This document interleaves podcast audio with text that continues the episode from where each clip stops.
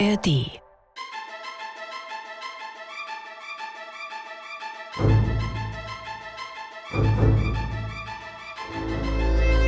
Korridore.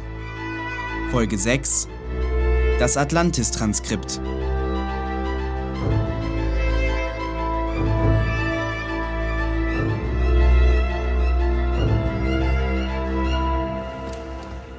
Polizeikommissarin Zoe Reinhardt, Kriminalpolizei Reutlingen. Heute ist der 20.12.2022, 4.28 Uhr nachts. Es handelt sich hierbei um digitale Beweissicherung im vermissten Fall des Filmstudenten Patrick Steuermann, geboren am 17.04.1999, zuletzt gesehen im IPP-Gebäude Reutlingen Nord. Aus unbegreiflichen Gründen wurde ich angewiesen, diese Beweissicherung einzustellen. Ich setze meine Arbeit daher zu Hause fort. Privat. Patrick Steuermanns Telefon enthält eine auffallend hohe Anzahl an Sprachmemos, die aufgrund einer ungewöhnlichen Kodierung nicht digital kopiert werden können. Ich spiele sie in chronologischer Reihenfolge ab und zeichne sie mit diesem Tonrekorder auf. Der nächste Clip ist vom 27.03.2022, 9.42 Uhr. Ach, Patrick, Patrick, Patrick. äh, Patrick, Ja, Thomas, äh, Patrick, äh, mir fällt das nicht leicht, das will ich gleich vorneweg sagen. Du gibst dir Mühe, das glaube ich dir. Du bist noch nicht so lange dabei, wir lernen uns erst kennen. Ja, ja, ja, wir rufen uns ein, alles klar, alles verstanden. Aber es ist, wie es ist. Wir müssen den Fakten ins Auge sehen. So wie bisher geht das nicht weiter. was meinst du? Die Videos. Ja, Ja, findest du die Videos gut, die wir bisher zusammen gemacht haben? ich bin hier Werkstudent und arbeite nach deinen Vorgaben, Thomas. Wenn du zufrieden bist, dann bin ich auch zufrieden. Und bisher hast du ja jedes Video begeistert abgenommen, also ja. Du machst es mir nicht einfach. Ich, ich weiß gar nicht, worauf du hinaus willst. Die Videos sind nicht ausreichend. Nicht ausreichend. Mangelhaft. Fünf. Wie, äh, auf einmal? Aber wieso mochtest du sie denn bis letzte Woche? Ja, ich bin ja neu in dem Thema. Okay, äh, was hat dich umgestimmt? Der Gesamteindruck, die Klickzahlen, das alles nicht viral genug. Ich hatte dir ganz am Anfang deiner Zeit hier mal von diesem Supermarkt-Werbespot erzählt. Mit dem lustigen Mann, der immer supergeil sagt. Hast du dir das mal angeguckt? Ja, ich kenne das. Ich kenne all diese Spots. Warum sind deine Spots dann nicht so wie die? Das war uns alles so farblos, so grau. Alle Videos sehen gleich aus, spielen am gleichen Ort, es passiert nichts. Warum? Ja, weil du kein Equipment hast und ich nur hier im Büro drehen darf. Ohne Schauspieler. Da sind die Möglichkeiten begrenzt, Das Thomas. klingt für mich alles sehr nach Ausreden, Patrick. Einer unbegrenzten Fantasie sind keine Grenzen gesetzt. Unsere Videos sind Kaspertheater. Ach so. Geht's um den Kommentar? Welchen Kommentar? Na, den Kommentar mit dem Kasper-Theater unter dem Video für Windspiele. Ich weiß von keinem Kommentar. Nicht ablenken hier. Wie können wir besser werden, Patrick? Na, mit Equipment, Schauspielern, mehr Locations. Ich krieg das versicherungsrechtlich nicht eingerichtet, dass wir woanders drehen als hier im Büro. Das klappt nicht. Ja, dann weiß ich auch nicht, Thomas. Das Licht hier drin ist, wie es ist. Die Wände sind weiß, der Teppich ist grau und wir haben nur diesen Camcorder. Ich habe versucht, das irgendwie zu unserem Style zu machen, damit das wirkt wie Absicht. Aber wenn dir die Videos nicht gefallen, ich. Keine Ahnung, da müssen wir uns was Neues ausdenken. Eigentlich ja du. Ja, okay, da muss ich mir was Neues ausdenken. Es muss halt dementsprechend, was du haben und erreichen willst. Und das muss ich halt wissen. Und, sorry, Millionen Euro Werbespots sind keine Referenz, mit der wir arbeiten können. Wie wär's denn, wenn wir animierte Videos machen? Da brauchen wir keine Schauspieler. Die kannst du hier im Büro machen, aber da kann dann mehr passieren. Also kleine Zeichentricks. Aber da bin ich der Falsche für. Ich kann dir auch direkt sagen, Animationen brauchen ewig. Das wird nichts mit jede Woche ein Video. Das kostet auch richtig Geld. Willst du es nicht mal probieren? Kann ich, aber das wird nichts bringen. Schon wenige Sekunden Animationen sind super viel Aufwand. Und ich bin außerdem kein Grafiker. Ich kann nicht zeichnen oder so. Ja, das ist natürlich ein Problem. Das sieht dann alles wieder so gurkig aus. Und das wollen wir ja gerade nicht. Kennst du Hans Uelzen? Wer ist das? Das ist so ein Typ, der betreut eine Craft-Beer-Webseite. Der macht dafür Produktvideos, wo er immer ein Craft-Bier vorstellt, probiert und was darüber erzählt, wo es her ist, wie es gemacht wird und so. Die Leute lieben den. Er ist eine riesige Kultfigur auf YouTube. Das geht regelmäßig viral. Das kannst du doch auch machen. Ganz unkomplizierte Videos, eine Location, simples Licht. Du sitzt einfach nur da und erzählst für 10, 20 Minuten oder so. Der YouTube-Algorithmus bevorzugt eh längere Videos, damit Leute länger auf der Webseite bleiben, um mehr Werbung zu gucken, verstehst du? Ja, aber für die jungen Leute muss das doch alles kurz und knackig sein. 30 Sekunden Clips wegen der Aufmerksamkeitsspanne. Das dachten die in Hollywood auch vor ein paar Jahren. Hast du mal von Quibi gehört? Nein. Ja, genau. Das war eine Plattform wie Netflix. Nur, dass es da ausschließlich Serien mit maximal 10 Minuten langen Folgen gab. Für uns junge Leute ohne Aufmerksamkeitsspanne. Milliardeninvestitionen. Die größten Hollywood-Stars waren dabei. Riesiger Flop. Hat niemanden interessiert. Dieser Kurz-Content-Hype ist völliger Unsinn. Langformatige Sachen haben oft viel größere Erfolgschancen. Naja, und du meinst, Leute werden mich sehen wollen? Thomas, natürlich. Du bist doch ein charmanter Typ. ja. Ich meine, ja, das stimmt natürlich. Und wer kann deine Produkte besser anpreisen als du selber? Ja, da hast du recht. Ja. Ja. Lass uns das doch einfach mal ausprobieren. Hast du heute Zeit für ein erstes Video? Heute. Nein, nein, nein, also heute geht nicht. Ähm, Ich habe auch gleich schon wieder den nächsten Termin. Wann bist du das nächste Mal im Büro? Freitag. Ja, dann Freitag. Okay. Was soll ich dann heute machen? Ja, das weiß ich gerade nicht. Ich, ich sag dir Bescheid, wenn ich was brauche. Du kannst ja Dateien sortieren oder so. Muss man das nicht manchmal machen? Dateien sortieren? Ja, doch, klar. Sortieren kann man nie genug. Ja, wunderbar. Dann mal ran an die Arbeit. Jutti. Der nächste Clip wurde fünfeinhalb Stunden später aufgenommen. Am 27.02.2022 um 15.26 Uhr. Ah. Oh Mann. Hoffentlich wird diese Thomas-Sache nicht zu einem größeren Problem. Wenn ich diesen Job jetzt hier verliere, dann habe ich nichts erreicht, außer ein paar Horrorstories zu lesen. Ja, naja, wird schon. Thomas ist einfach butthurt wegen diesem Kommentar unter dem Windspielvideo. Dann habe ich ihn mal als Schauspieler vor die Kamera bekommen und dann macht sich irgend so Klaus drüber lustig, dass ja selbst der Chef sich nicht zu schade ist für das Kasper-Theater. Der größte Kasper überhaupt. Was ist denn das überhaupt für eine Beleidigung, Kasper? Ehrlich, wenn Boomer sich dissen, sie Schlendrian, sie. ah, trotzdem. Tat mir auch irgendwie leid für Thomas. Der hat es so schön gemacht. Ist jetzt natürlich schade, dass er direkt gar keinen Bock mehr auf solche Videos hat. Da hat mir dieser Job jetzt endlich mal ein bisschen Spaß gemacht. Ah, egal. Eyes on the prize. Meine Mutter muss echt hart im Nehmen gewesen sein. Ich meine, sich jeden Tag mit solchen Stories auseinanderzusetzen. Puh, krass, ey. Okay, heute haben wir. Äh, ah, hier. Aussage von Sophia Kahner, 22 Jahre alt, Studentin, bezüglich einer Übersetzung antiker Tontafeln und ihrer Entwendung durch eine unbekannte Person. Aufgenommen am 2.2.2010. Hm, das klingt ja mal spannend. Ging es in diesen Stories nicht ursprünglich mal ums Internet? So antiker Stuff war jetzt auch schon öfter mal Thema, kann es sein? Ja, vielleicht ist das ja eine Spur. Mama gegen den Internetfluch des Pharaos. das klingt wie eine Drei-Fragezeichen-Folge. Ey, ich habe plötzlich eine total detaillierte Erinnerung. Das war ganz früher, da muss ich drei oder vier gewesen sein. Es waren irgendwie lauter Kinder zu Besuch. Mein Cousin und die Kinder von einem Kumpel von meinem Vater. Thorsten, der Immobilienmakler. Mann, Dreckskinder waren das. Jonathan und Hannah, ich hab die gehasst. Mein Cousin mochte die auch nicht. Ja, Wir sind alle zusammen mit meiner Mutter ins Museum gefahren an dem Tag. Nach Stuttgart. Da hatten die eine Pharaonenausstellung. Ich weiß noch, wie freaky ich das fand, dass da die wirklich echte Leiche von einem wirklich echten Pharao von vor tausend Jahren in einer Vitrine lag und angeleuchtet wurde. Ich wollte das auf keinen Fall sehen, viel zu gruselig. Also habe ich mir alle anderen Teile der Ausstellung genau angeschaut und war sehr vorsichtig. Mama hat lauter Fotos gemacht. Ich wollte immer, dass sie mich mit aufs Bild nimmt, aber sie hat mich immer beiseite geschoben und die Texttafeln und Scherben und Särge und Tücher und Inschriften fotografiert. Irgendwann waren ich und mein Cousin plötzlich alleine in einem der Räume. Es war super dunkel. Er hat versucht, mir Angst zu machen und hat mich durch die Gegend gejagt. Ich bin weggerannt. Und plötzlich standen wir vor der Glasscheibe, hinter der die Mumie war, und uns anstarrte. Wir sind beide komplett eingefroren. Ich habe damals gar nicht gecheckt, was passiert ist. Das Licht war auf einmal anders und irgendetwas hat sich bewegt. Auf jeden Fall haben wir uns total erschrocken und sind schreiend weggerannt. Das kam nicht so gut an bei dem Museumspersonal. Und meine Mutter ist dann auch ziemlich bald mit uns wieder nach Hause gefahren. Ja, ach, egal. Zurück zur Akte.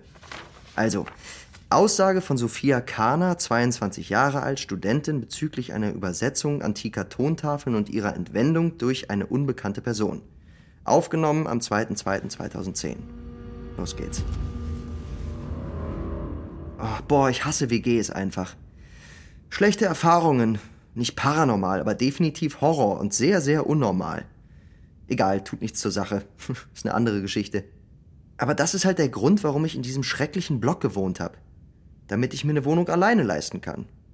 Lieber in der abgelegensten, heruntergekommensten Gegend der Stadt in einem super gruseligen Wohnblock wohnen, aber dafür allein in der Wohnung, als nochmal in einer verdammten WG. Also, ich habe in diesem Wohnblock gewohnt, so wie hunderte andere Leute auch. Man kennt sich da nicht, man grüßt sich auch nicht, man geht sich da schnellstmöglich aus dem Weg, weil die meisten Nachbarn wirklich auch ein bisschen unheimlich sind. Herr Fischer war auch ein zwielichtiger Typ, um ehrlich zu sein. Super alt, bestimmt Mitte 70, weiße lange Haare hinten am Kopf, vorne alles kahl, jeden Tag dasselbe braune Jackett, ziemlich verwahrloster Typ. Er hat jetzt nicht gestunken oder so, aber hat offensichtlich nicht besonders gut auf sich geachtet. Ab und an hat man sich mal im Vorbeigehen zugenickt oder unten am Kiosk, wo er sich morgens immer Milch und eine Packung Cornflakes besorgt hat. Offenbar das Einzige, was er gegessen hat. Also, kannte ich Herrn Fischer? Nein, nicht wirklich. Aber ich wusste halt vom Sehen, wer das ist. Mein Nachbar von gegenüber. Einmal, als ich gerade neu eingezogen war, hatte ich meinen Schlüssel draußen in der Tür vergessen. In dem Haus wirklich absolut keine gute Idee. Er hat dann netterweise bei mir geklingelt und mich darauf aufmerksam gemacht. Ich wäre an dem Tag nicht mehr rausgegangen, hätte das also nicht gemerkt. Und wer weiß, wer da nachts reingekommen wäre. Es gibt da eine gruselige Geschichte über unseren Wohnblock, dass da angeblich mal ein Typ aus heiterem Himmel die Familie nebenan massakriert hat. Und ein paar Wochen später hat eine junge Frau mit ihren Großeltern das gleiche gemacht. Einfach weil die in diesem deprimierenden Haus verrückt geworden sind. Das ist natürlich Quatsch. Aber solche Geschichten haben ja auch immer einen wahren Kern, finden Sie nicht? Als ich dann einmal gesehen habe, dass seine Haustür offen stand, also die von Herrn Fischer, dachte ich, ich könnte den Gefallen erwidern. Es war Nacht und ich kam gerade von einer super schlechten Ersti-Party wieder. Im Ruhrgebiet, an der Kunsthochschule, wo ich vorher war, da waren die Partys echt besser gewesen. Ich hatte damals ja auch noch meine Clique, Vincent und Fiona, als noch alles gut war in der WG. Mit Freunden machen Partys mehr Spaß. Es ist einfach so. Es war also nicht allzu spät, null Uhr vielleicht. Dunkel draußen, dunkel im Flur, weil die Lampe natürlich nicht funktioniert und natürlich nie repariert werden wird, nur ein bisschen Licht aus Herrn Fischers Wohnung. Ich hätte die Tür einfach zuziehen können, aber dann hätte er ja nicht gewusst, dass ich seinen Gefallen erwidert habe. Also habe ich gerufen. Hallo? Herr Fischer? Keine Antwort. Ich rief nochmal, aber nichts rührte sich.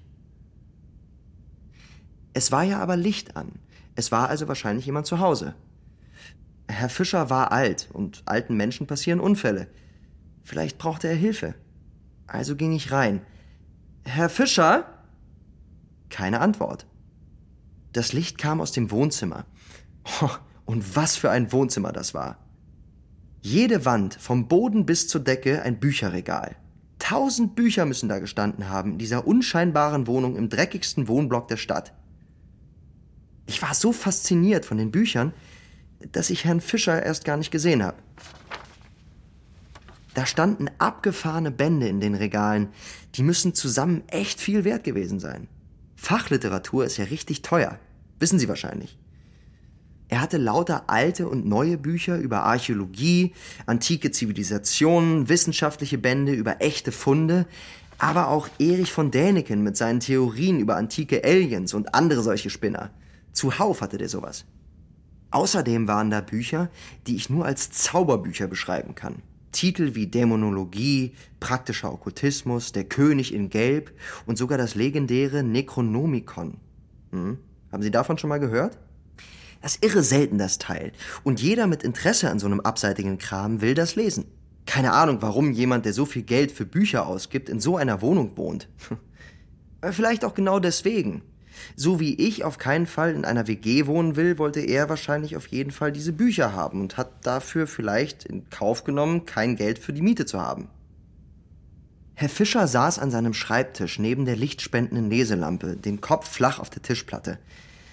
Ich sprach ihn an, schüttelte an ihm. Er fiel zur Seite weg, wie eine Puppe. Ich hörte etwas brechen. Mir wurde sofort echt schlecht.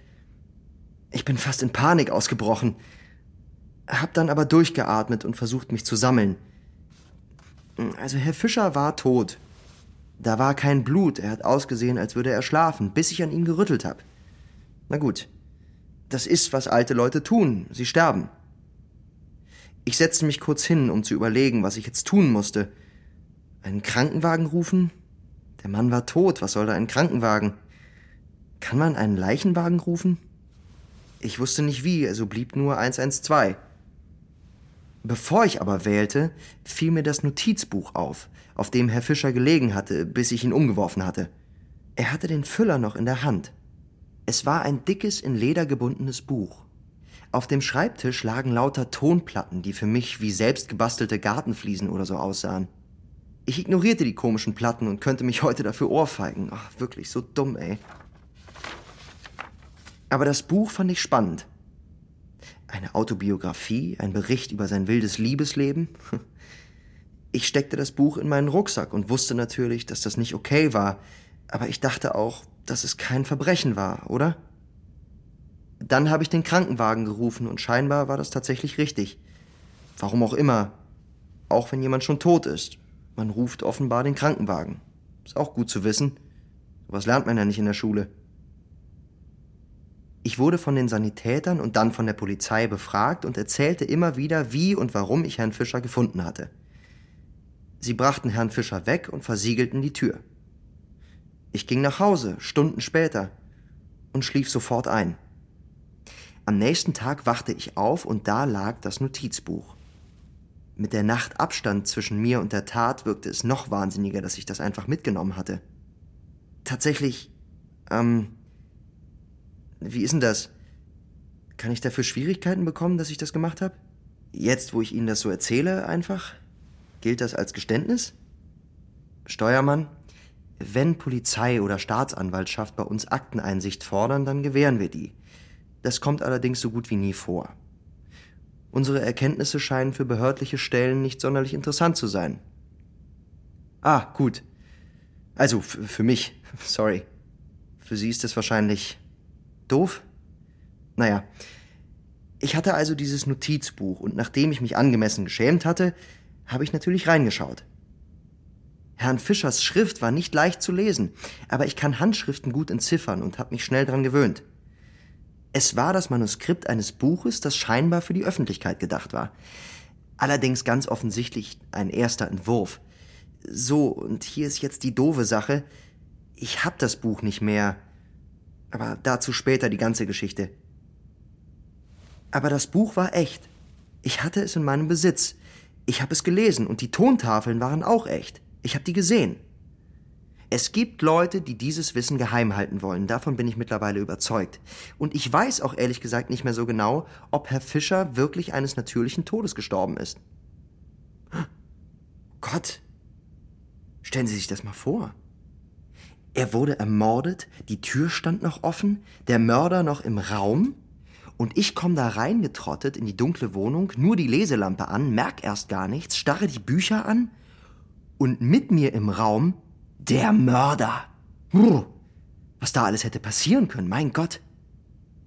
Ja, aber gut, vielleicht wurde Herr Fischer ja auch gar nicht ermordet. Steuermann, können wir vielleicht zurück zur Sache kommen? Das Buch? Was genau stand da drin? Woran können Sie sich erinnern? Ah ja, genau, das Buch. Also, es hatte ein langes Vorwort, in dem Herr Fischer total abenteuerlichen Kram berichtete. Herr Fischer war in den 70er Jahren nämlich ein richtig wilder Typ gewesen. Scheinbar hatte er zur zweiten oder dritten RAF-Generation gehört und sich irgendwo im Nahen Osten von dortigen Milizen an der Waffe ausbilden lassen. Richtig krank eigentlich. Total irre. Naja, Es waren die 70er und für ihn waren das progressive Freiheitskämpfer gegen den US-Imperialismus.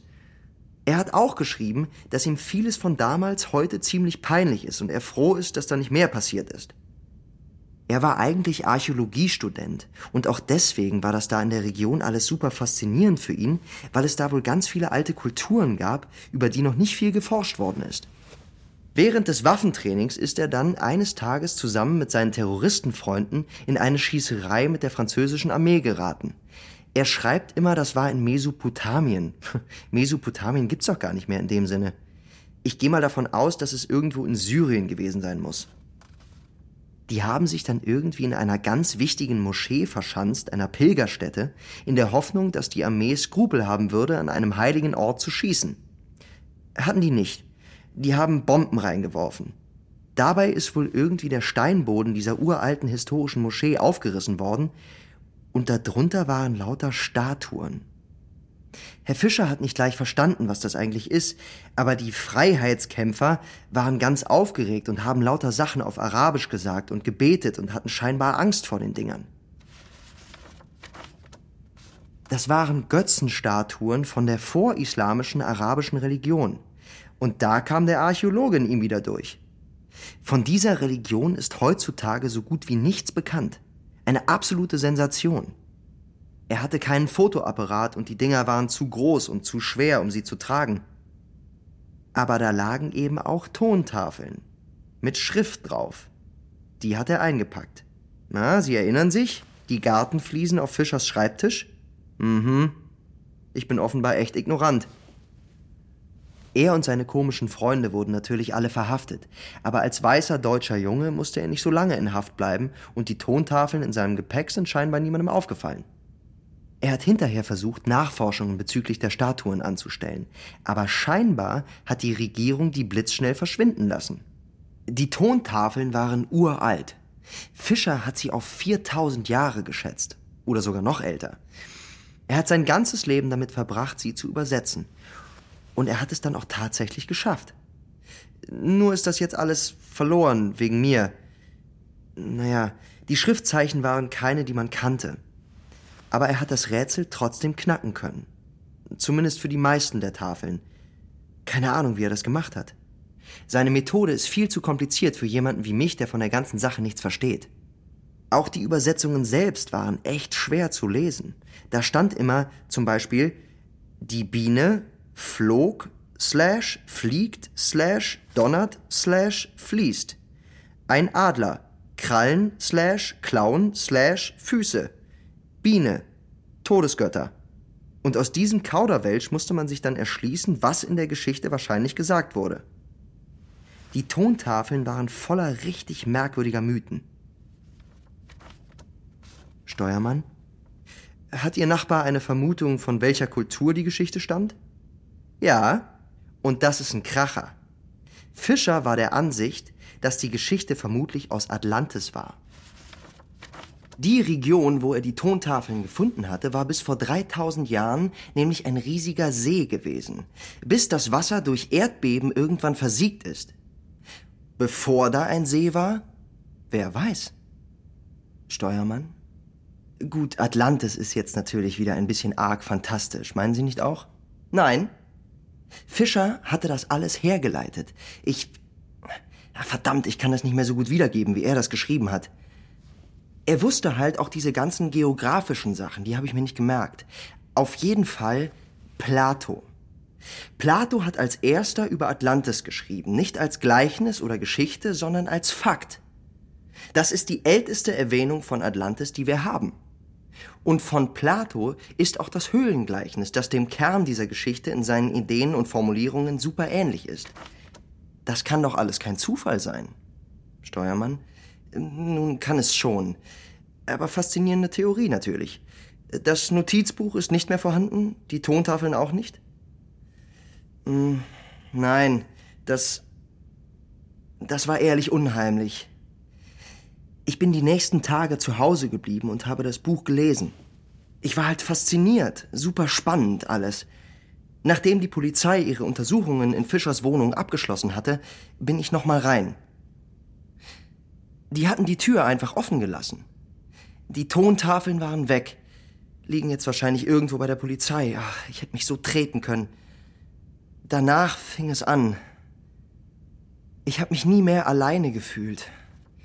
Ständig hatte ich das Gefühl, irgendwer beobachtet mich. Ich weiß, dass mich ständig jemand beobachtet hat.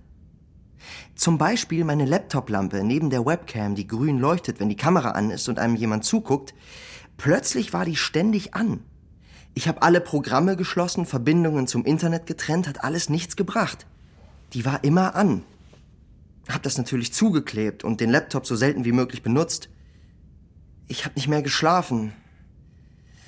Wenn ich mein Handy in die Hand genommen habe, war es ständig auf Seiten über archäologischen Kram, die ich nicht besucht habe. Da bin ich mir sicher. Manchmal sind Sachen einfach angegangen. Der Wasserkocher, mein Duschradio. Ich wurde von allen elektronischen Geräten in meiner Wohnung nahezu terrorisiert. Das war manchmal richtig gefährlich. Der Herd hat sich zum Beispiel einmal einfach angeschaltet, als ich nicht da war. Das hätte brennen können. Ich war beim Kiosk gewesen, Cola kaufen, höchstens zehn Minuten zum Glück. Ich mach den Herd aus und hör, wie sich jemand in meinem Schlafzimmer bewegt. Nur das Rascheln von Kleidung, wie eine Schlange in einem Mantel. Dann sehe ich einen Schatten, der um die Ecke verschwindet. Ich bin komplett erstarrt. Jemand war in meiner Wohnung, in meiner alleine Wohnung, wo niemand außer mir drin sein durfte. Wieder so eine Situation, wo ich nicht wusste, was man da machen soll. Zum Glück gibt's ja Google. Auf so einer Seite stand, man soll Licht anmachen und laut sagen, Hallo, ich bin zu Hause. Dem Einbrecher Gelegenheit geben zu fliehen, damit er nicht gewalttätig wird, verstehen Sie? Und natürlich 110 wählen. Es war Mittag, es war also ziemlich hell, aber ich wollte nichts falsch machen und habe deshalb das Deckenlicht im Flur angemacht und gesagt, Hallo, ich bin Sophia Karner und Sie sind in meiner Wohnung. Bitte gehen Sie. Der Typ kam einfach aus meinem Schlafzimmer. Keine Angst, keine Scham, gegrinst hat er. Gelbe Zähne, graugelbe Haut, aschblonde, regelrecht farblose Haare ohne Glanz, leere Augen in tiefen Höhlen, aber ein Grinsen von Ohr zu Ohr hat sich die ganze Zeit bewegt, so als wäre er kein Mensch, sondern hunderttausend Würmer, die gemeinsam diesen lila-grünen, hässlichen Strickpullover tragen und diese fleckige, speckige Korthose. Ich hatte noch nie in meinem Leben solche Angst. Es fühlte sich an, als würde ich dem Bösen in die Augen gucken. Und es trug einen lila-grün gemusterten Pullover und grinste. In der Hand hielt er das Notizbuch. Ich war nicht überrascht, nicht ein kleines bisschen. Er hat den Kopf schief gelegt, wie so ein Tier, das mit seiner Beute spielen will. Dann ist er auf mich zugegangen. Dann. Ich. Ähm, ich geb's ungerne zu, aber es gehört nun mal zu der Geschichte. In dem Moment habe ich mich eingepinkelt. Einfach so. Meine Blase hat losgelassen, wie auf ein unhörbares Kommando. Ich konnte gar nichts dagegen machen. Mir sind Tränen das Gesicht runtergelaufen. Ich hatte gar nichts mehr unter Kontrolle, hab nur gezittert, gepinkelt und geheult. Es fühlte sich an wie eine Ewigkeit. Und der Typ geht einfach an mir vorbei, geht zur Haustür, macht sie auf, geht hindurch und zieht sie hinter sich zu. Dann bin ich zusammengebrochen. Das war zu viel. Die Polizei kam anderthalb Stunden später. Ich konnte denen ja schlecht erzählen, dass ein Notizbuch geklaut worden war, das ich selber geklaut hatte, also erzählte ich ihnen nur, dass ein fremder Mann in meiner Wohnung gewesen war und beschrieb den Typen. Die schienen nicht so interessiert zu sein. Glaubt nicht, dass sie den finden. Weiß auch nicht, ob ich das will. Ich bin glücklich, wenn ich den nie wiedersehen muss. Das ist jetzt eine Woche her. Seitdem hat die Elektronik sich normal verhalten. Meine Laptop-Lampe leuchtet nicht mehr, mein Herd bleibt aus, wenn ich ihn nicht einschalte. Keine Ahnung, was das war. Irgendwie glaube ich, es war der Geist von Fischer. Aber ich hoffe, ich irre mich. Ich hoffe, der hat Ruhe und Frieden und ich hoffe, bei Ihnen ist sein Lebenswerk, soweit ich mich daran erinnern konnte, gut aufgehoben. Sorry, dass ich so viel drumherum geredet habe. Das war wirklich Das war das Gruseligste, was ich je erlebt habe.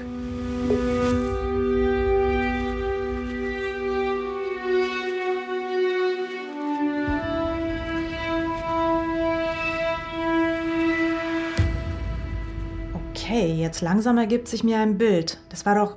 Hat Patrick das auch gemerkt? Der nächste Clip ist direkt danach aufgenommen worden. 27.02.2022, 16.02 Uhr. Ich habe die App jetzt hier geöffnet und es stimmt. Lila-grüner Pullover, verfaultes Äußeres, gelblich-graue Haut, aschblonde Haare, leere Augen in tiefen Augenhöhlen, abwesendes Grinsen, gruselige Ausstrahlung, das ist mein Spark-Match. Das, das ich über unsere Werbung für den Luftentfeuchter bekommen habe. Fuck me! Das ist kein Zufall. Mein Gott, ich war gerade eben noch bereit aufzugeben und jetzt? Das ist fucking verrückt. Dieser Typ hat Kontakt zu mir aufgenommen. Weiß der, was ich mache? Oh mein Gott. Ich habe hier tatsächlich was gefunden. Aber was genau?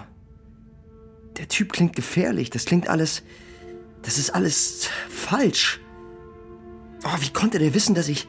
Ich. Ey, ruhig. Warte mal. Ruhig, Patrick. Komm mal runter. Okay. Okay, keine Panik. Das. Das ist, was du wolltest. Eine Spur. Wer auch immer das ist, der weiß mehr. Okay, gut. Ich schreib dem jetzt. Ich hab das ja alles hier bei Spark noch. Ja, da ist er. Olli. Alter. Super komischer Typ. Okay, äh, was schreibe ich? Wer bist du? Senden. Okay, gesendet. Wow. Huh.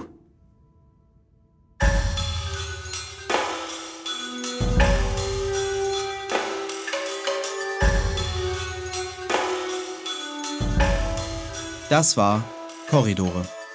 Folge 6. Das Atlantis-Transkript.